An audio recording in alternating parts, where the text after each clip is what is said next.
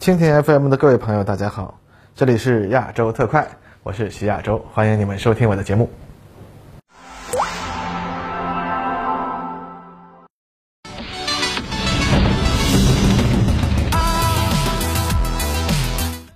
各位观众，大家好，欢迎收看亚洲特快，我是在观察者网陪您一起看前沿话题的徐亚洲。啊，那么上周美国媒体啊报道了这么一件事儿，说的在最近的战略与国际研究中心的一次论坛上啊，那么美国陆军表示啊自己的远程精确打击能力将不会谋求取代海空军的地位啊，只是给他们设置一个作战前提。而稍后呢，空军这边马上回应，陆军的这个远程精确打击计划就一个字儿蠢啊。这事让我笑了，不知道各位读者感觉如何啊？那么具体的事情呢是这样的，美国海军学院新闻网啊首先报道，这个美国太平洋陆军司令啊保罗拉卡梅拉啊表示啊，在一场长期的战役中，那么陆军的远程打击火力的主要设计目的不是去取代陆战队和空军执行的这个打击任务，他表示啊，陆军的精确打击火力可以为空军和海军设置一个作战前提啊，他还专门提到，就好比啊在亚太地区。现在陆军为其他军种提供了他们所需的百分之五十一的后勤支援，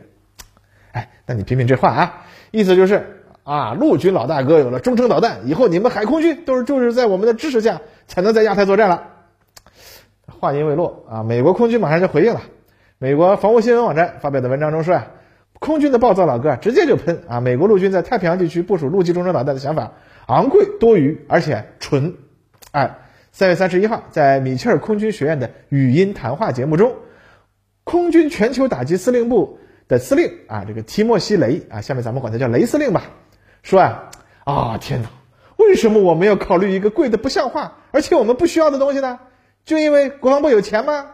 啊，他说有几位众议员问我这事儿，你猜我怎么说？我说老实说啊，我认为这个主意很蠢，我认为这个是个很蠢的主意，把这么多的资金。投入到重新创造一种我们已经掌握的能力上，那为什么我们要试着去搞这事儿呢？我这么说是一点也没有夸张啊！哎，得了吧，天哪！啊，可以想象雷司令的这番暴论也啊实在弄得前面的陆军啊没面子。于是这个事情就有了个后续。四月二日，这个防务新闻的文章呢增加了一些内容啊，称啊空军新闻办公室告知，空军参谋长布朗上将。和陆军参谋长麦康维尔上将就这个雷司令的暴论进行了谈话。会后，两人还发表了一个声明啊，称我们两人啊理解空军和陆军需要继续合作，以增强国防能力，并为了这个目标寻求共同的新的项目。那不过，空军参谋长布朗上将呢，还是多说了几句啊。美国空军为我们的国家提供了无可比拟的全天候、随时可用的全球打击能力。空军啊将继续与其他军种密切合作。为国家提供他所需的各种能力，啊，那看得出来啊，双方的这一轮唇枪舌剑，围绕的无非是一个老生常谈的话题，那就是如何应对亚太地区美国主要假想敌的导弹优势。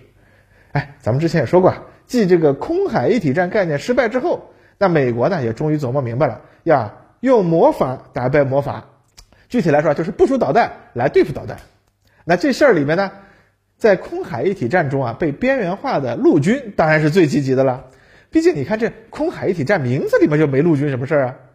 啊，又正好呢，陆军手里啊有一张王牌，就是之前的一个贤妻冷子啊，先进高超声速武器啊 AHW 项目。那这个项目本身啊也算得上是美国的这个长胡子项目了。从一九七八年起啊就开始由桑迪亚国家实验室主导进行。最初设想呢是作为洲际导弹的载入飞行器。能够在载入过程中啊进行滑翔，改变飞行方向，提高精度。但由于热防护技术等方面的限制啊，这个载入速度就只能限制在七到八马赫的样子，只能用在中程导弹上面。那这个美国陆军呢，最后就投入了一笔钱，把它装在了退役的北极星潜射导弹改装而来的弹体上进行了试飞，成功达到了三千公里的射程。那在二零一一年首次试射成功，成为啊美国最接近可以实战使用的中程高超声速滑翔导弹。之前啊，美国空军就比较好高骛远嘛。觉得这种悬成体构型的滑翔导弹那过于低端了，这方面的投资呢都放在了更加先进的高超声速滑翔项目上。毕竟啊空军负责的是洲际导弹嘛，要达到上万公里的射程，那就需要采用更先进的构型了。那么，二零一一年，空军和国防部先进技术局，也就是 DAPA 合作联合研制的这个 HTV 二滑翔器进行了首次试飞。虽然滑翔体的飞行速度呢成功达到了二十马赫，但是啊，仅仅持续了几十秒就凌空爆炸了。那么除了 HTV-2 呢，美国空军还投资研制了 X-51 验证机，该机啊采用了更加先进的技术，就是超燃冲压发动机，直接呀就奔着这个高超声速巡航导弹的方向就去了。但是大家也都知道，X-51 的实际飞行速度其实并没有达到它的设计指标，而且啊，关于它的燃烧室的进气速度究竟是否达到超声速，至今啊，美国人自己也存在一定的争议啊，也就是说，并不太清楚它到底有没有实现超燃冲压。至于以 X 五幺为基础开发的这个高超声速巡航导弹，那就更没谱了。再就是啊，传说多年的曙光女神高超声速飞机，后来呢也被证实只是谣言。洛克希德公司啊，现在还在继续努力，希望能够完成 SR 七二高超声速侦察机的缩比原型机的首次试飞呢。那么在二零一四年以后，美国的两个主要对手啊，在高超声速领域的技术出现了突破。俄罗斯啊，甚至先声夺人，在二零一九年宣布。先锋高超声速洲际导弹已经服役，而另一个对手呢，则在这一年首次公开展示了世界上第一种正式服役的中近程高超声速滑翔导弹，啊，甚至连朝鲜啊都进行了类似俄罗斯伊斯坎德尔技术水平的水漂弹试验。二零二零年啊，伊朗居然也用短程弹道导弹打了美国的脸嘛，用多枚的弹道导弹攻击了美国在伊拉克的空军基地，而且精确做到了毁物不杀人，这让全世界首次见识到了精确弹道导弹齐射在实战中的效果。那近年来啊，美国主要智库的相关报告也多次指出，东亚地区啊，美国的主要对手啊，可以用自己的远程精确打击导弹，轻易的瘫痪美国在亚太地区的全部主要基地，其作战效果啊，甚至超过了冷战时期苏联战术核武器的效果。那虽然美国啊，可以用自己强大的宣传机器啊，尽可能的掩盖这一领域落后的现实，但是呢，近年来多次出现形势紧张的时刻，美国航空母舰在亚太地区不敢轻易进入对手的反舰弹道导弹射程的情况。这本身就说明美国面对这种非对称优势时啊，还是很心虚的，所以呢，美国才会有用魔法打败魔法的这个想法吧。甚至在特朗普时期，负责新武器研制的国防部副部长还发出了“高超声速是我的第一优先，我要让对手无法追赶”这样的豪言壮语。那更甭提啊，美国当时三军啊提出的一系列高超声速武器的研制，都不约而同的将形成初始作战能力的时间定在了二零二四年。而首次试射的时间呢，那也就是你追我赶。你说二零二零年要进行试射，我是二零二二年就要通过关键技术验收啊，等等等等。可是这个结果呢，反正经过最近几年的调整吧，最后真正能落实的项目还是只有陆军的这个独苗 AHW。那陆军还不抖上天呐？现在美国陆军已经宣布组建第一支高超声速导弹部队。只不过呢，比较尴尬的是，他们计划中的主要装备以 AHW 飞行器为基础的 LRHW 中远程高超声速导弹尚未完成。现在呢，他们只能用空筒子和拖车进行模拟训练啊，宁让人等装备，不让装备等人啊。这句话现在也进入了美军的词典，谢谢吧？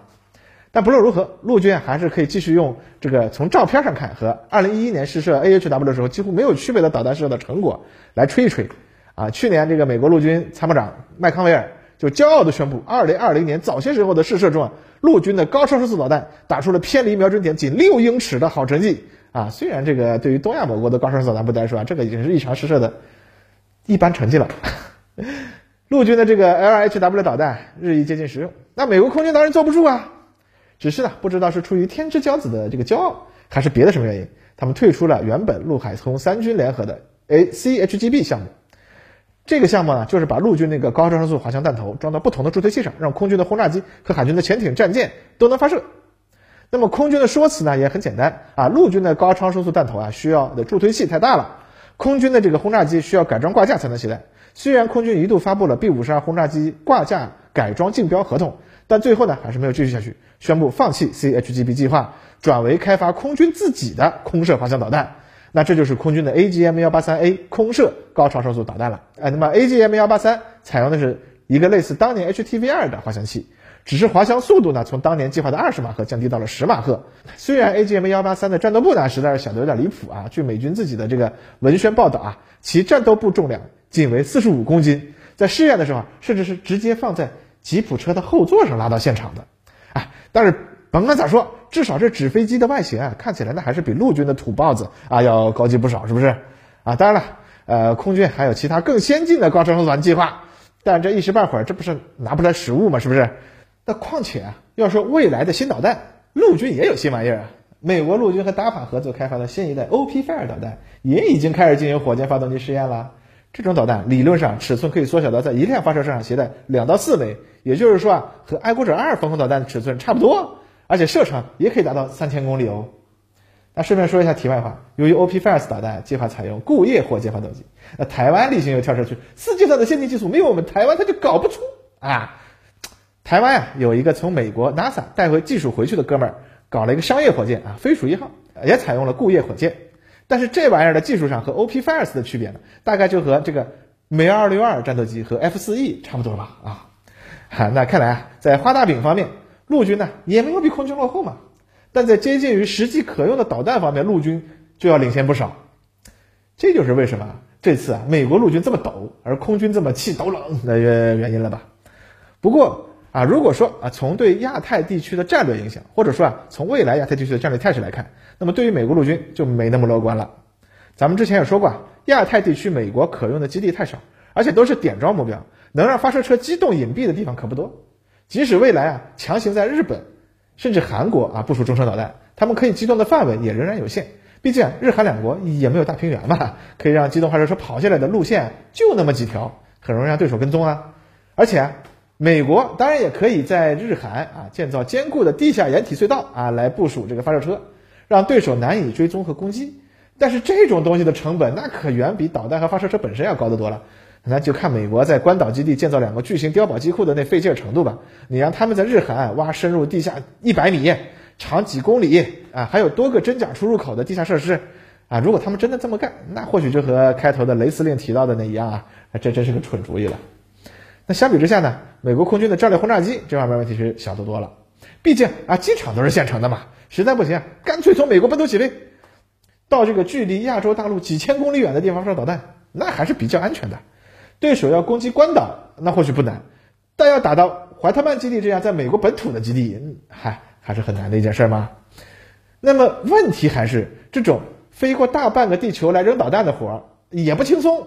尤其是如果关岛等关键的中转站如果被干掉，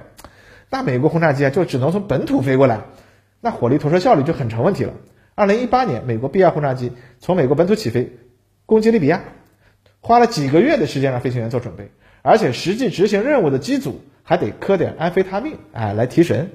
但是还是累得要吐血。回去以后啊，马上又要进行为期半个月的休养和体检。那这种玩法，如果放在亚太，那就真是要了亲命喽。所以呢，最后你就会发现，在这次对喷中没有滋生的这个美国海军啊，虽然这个海军学院新闻网拱火特别积极啊，他们可能反而是这场美军自己内部的高超数字竞赛的最后赢家啊，毕竟。目前啊，东亚大国的这个反潜能力，尤其是远洋反潜能力，还是非常有限的。美国的核潜艇啊，或者朱姆沃尔特级啊驱逐舰，在距离海岸线几千公里的地方，那还算是比较安全的。而同时呢，他们也不需要耗资巨大的地下基地来躲藏。而且啊，美国目前计划中的弗吉尼亚布洛克五型核潜艇，一艘就可以携带十二枚 CPS 啊，就是海军版的 LHW 导弹。那么这个火力密度和陆军的一个发射连。也就差不多了嘛，所以呢，这次美国海军闷声大发财，不掺和这个陆军和空军的争端。当然了，海军他们也有自己的问题。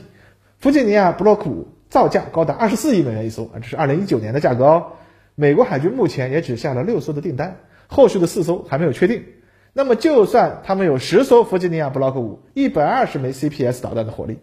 那么他们的对手呢？按照兰德公司此前的估算，要击败他。得摧毁一万两千个以上的关键目标，那相比之下，要击败亚太美军，要达到的关键目标大概只有一千多个，那这实在是也有点杯水车薪了。那当然，上面这个分析，咱们其实以前也写过类似的，当时呢咱们就得出结论，美军在亚太面临的难题是无解的。现在只不过呢通过美军自己的相关报告和研究，让我们更加确信了这一点而已嘛。不然呢，亚太大国干嘛要发展那么强大的火箭军呢？啊，所以说啊。咱们对于美国的现在这些事儿，就当看戏啊，乐一乐吧。当然了，毕竟美国还是头号霸权主义国家啊，他们的全球范围的军力还是不容小觑的哦。这个弗吉尼亚级啊，也确实是他们尚有优势的装备之一。但是，兵来将挡，水来土掩，美国想用导弹击败导弹，难道别人就不能用潜艇击败潜艇了吗？时间问题而已啦。好了，今天咱们的这个节目就到此为止，希望大家不吝三连，下次再见。